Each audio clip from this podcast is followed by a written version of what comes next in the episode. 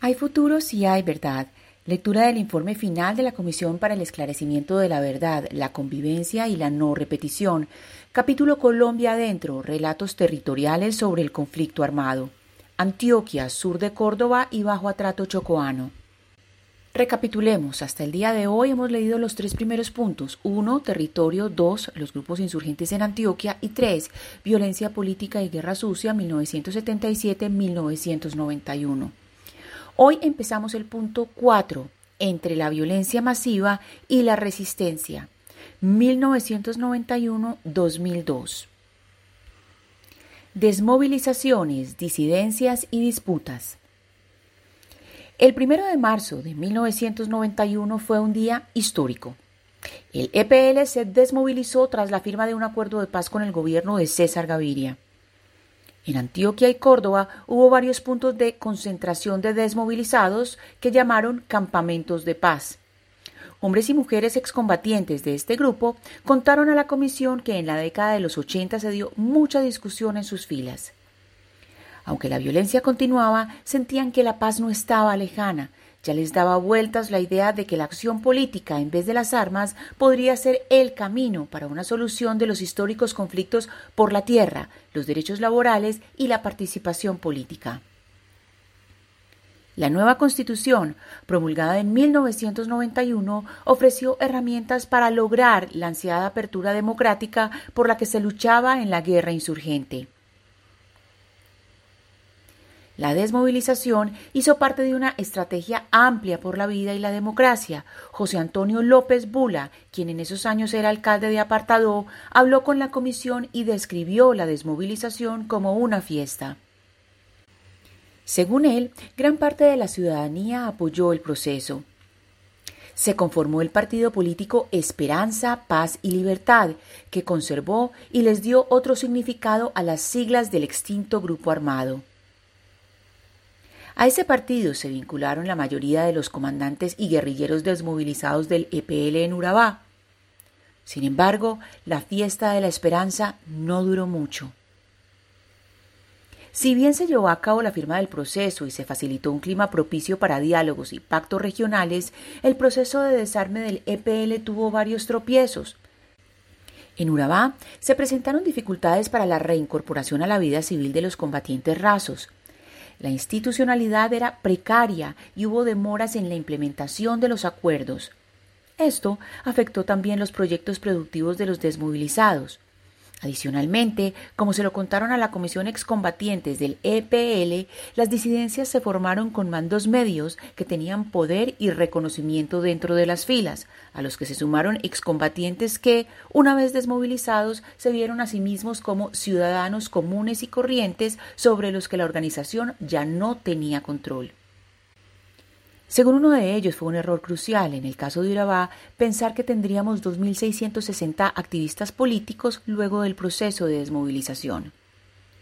No fue así, y algunos de ellos pasaron a integrar las disidencias y posteriormente otros grupos armados. Desde finales de 1991 se agrupó la disidencia conocida con el nombre de Bernardo Franco, encabezada por el comandante Francisco Caraballo, Muchos de quienes no se desmovilizaron estaban en desacuerdo sobre los alcances de la negociación y de la constituyente y tenían además dudas frente a las posibilidades reales de reinserción. Otros excombatientes del EPL se enfilaron en el paramilitarismo y algunos lograron reincorporarse a la sociedad, aunque con dificultades por los incumplimientos en lo acordado y la falta de recursos materiales y políticos. Las FARC, milicias bolivarianas de la coordinadora guerrillera Simón Bolívar y disidencias caraballistas del EPL desataron una ola de hostigamientos, atentados, asesinatos y masacres contra desmovilizados, simpatizantes y líderes de Esperanza, Paz y Libertad en Urabá, ahora tildados de traidores a la causa revolucionaria. Ellos y sus familias fueron vistos como enemigos, la guerra frontal contra los esperanzados, como se llamó a los desmovilizados, inauguró uno de los capítulos más sangrientos de la historia de violencia en Urabá. Para una excombatiente del EPL, este momento de la guerra aún no se resuelve. No somos ni siquiera una estadística.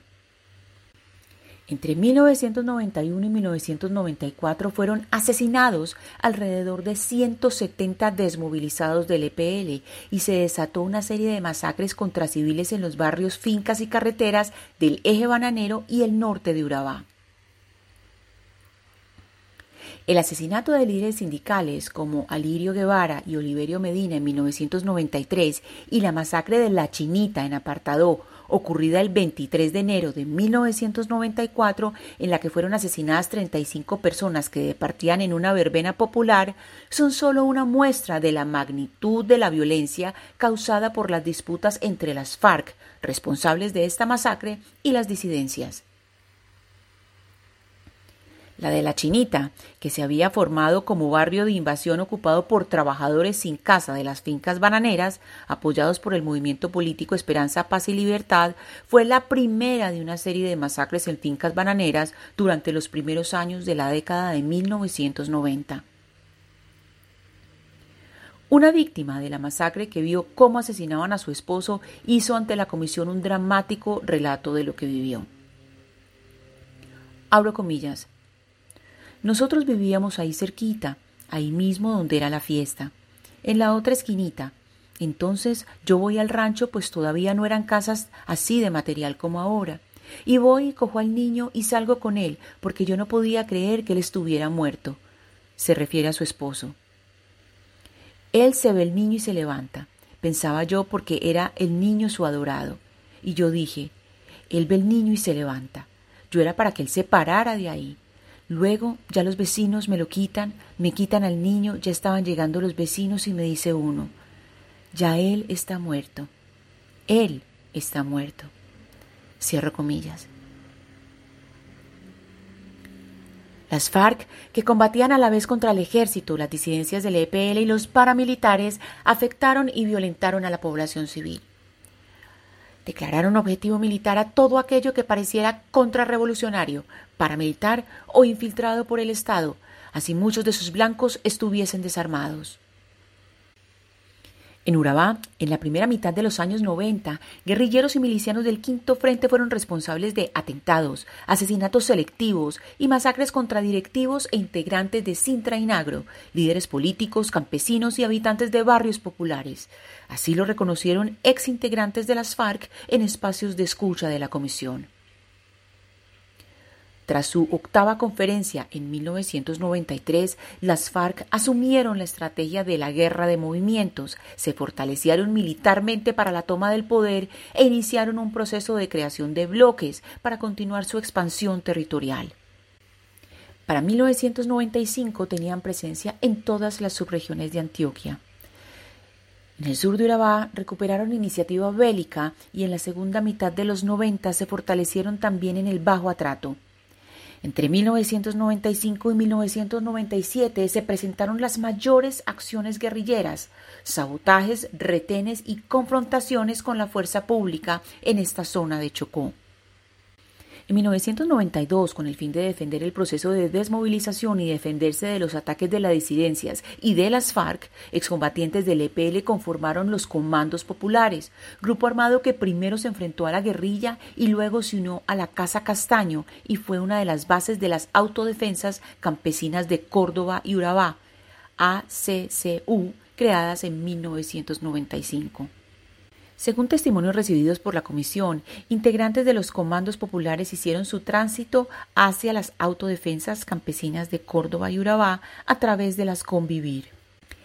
El decreto ley 356 de 1994 de César Gaviria creó a nivel nacional las cooperativas de vigilancia y seguridad convivir, que luego fueron reglamentadas por el gobierno de Ernesto Samper y apoyadas por el entonces gobernador de Antioquia, Álvaro Uribe.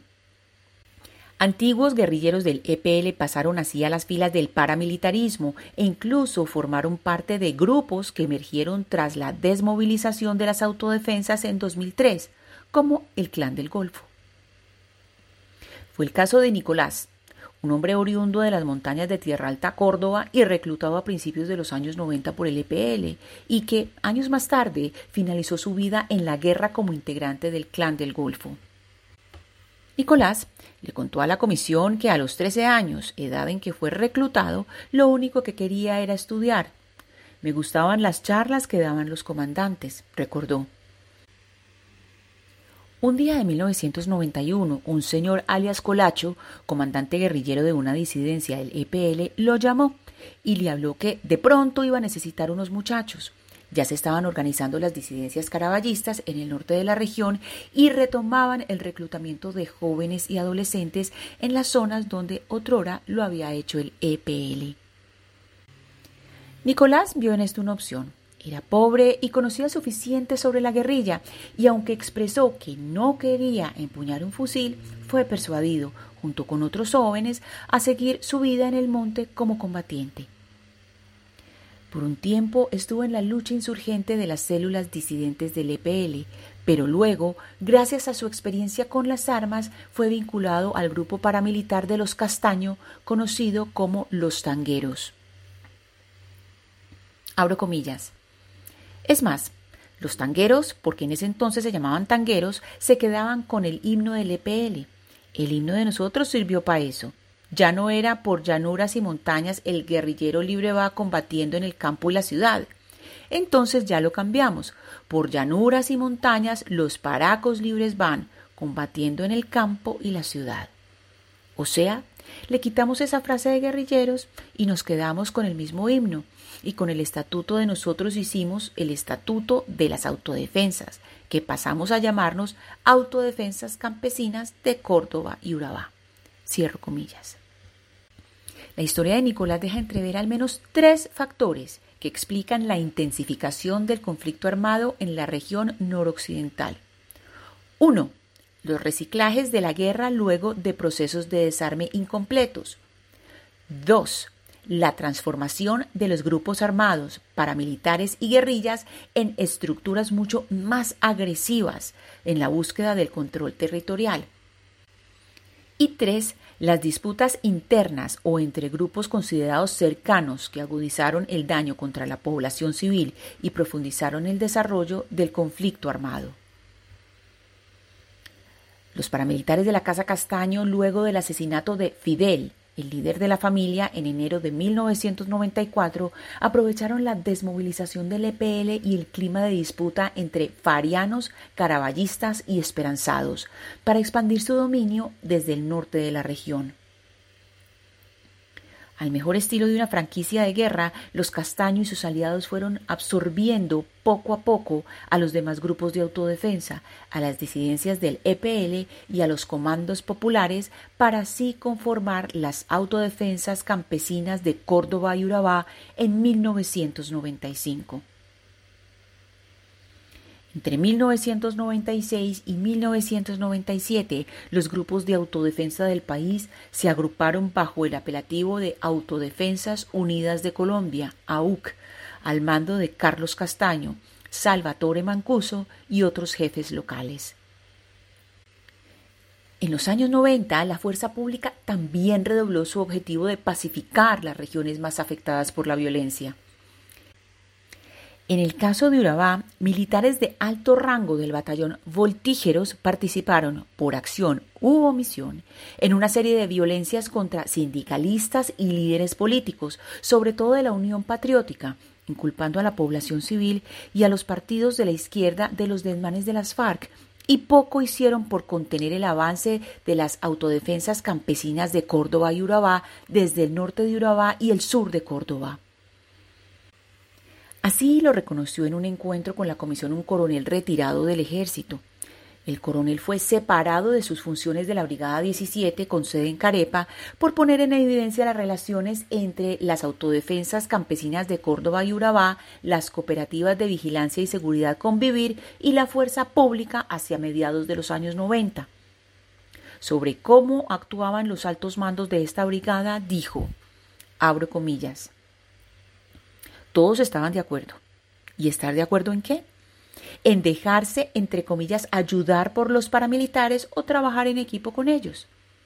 Iván Ramírez había sido antes comandante de la Brigada 11 en Montería y desde ese entonces tenían contacto con los paramilitares. Rito Alejo del Río había sido comandante de un batallón del Magdalena Medio desde que nacieron los paramilitares. El tipo estaba en contacto con ellos. Cierro comillas. Esta combinación explosiva de circunstancias y actores del conflicto armado produjo en este periodo lo que la Comisión ha llamado el desmadre de la guerra, el aumento enorme del número de personas victimizadas según los datos recogidos por el Registro Único de Víctimas, muestra la magnitud de la tragedia en Antioquia, el sur de Córdoba y el Bajo Atrato. Entre 1991 y 2002, esta cifra ascendió a 1.103.385 víctimas. 1.035.510 personas fueron desplazadas. 53.296 asesinadas, 5.977 despojadas y 2.415 personas violentadas sexualmente. En el mismo periodo fueron afectados 622.126 hombres, 567.364 mujeres, y 36 personas identificadas como intersexuales. También fueron afectados 116.538 afrodescendientes, 28.399 indígenas y 874 personas del pueblo rom. Hasta aquí nuestra lectura de hoy. Hay un cuadro que ustedes pueden ver en la página 129 donde se muestra las víctimas de asesinatos selectivos en la región de Antioquia Sur de Córdoba y Bajo Atrato 1991-2002. Es la gráfica número 1. Mañana leeremos Las Convivir. Gracias por oír. Lectura casera Ana Cristina Restrepo Jiménez.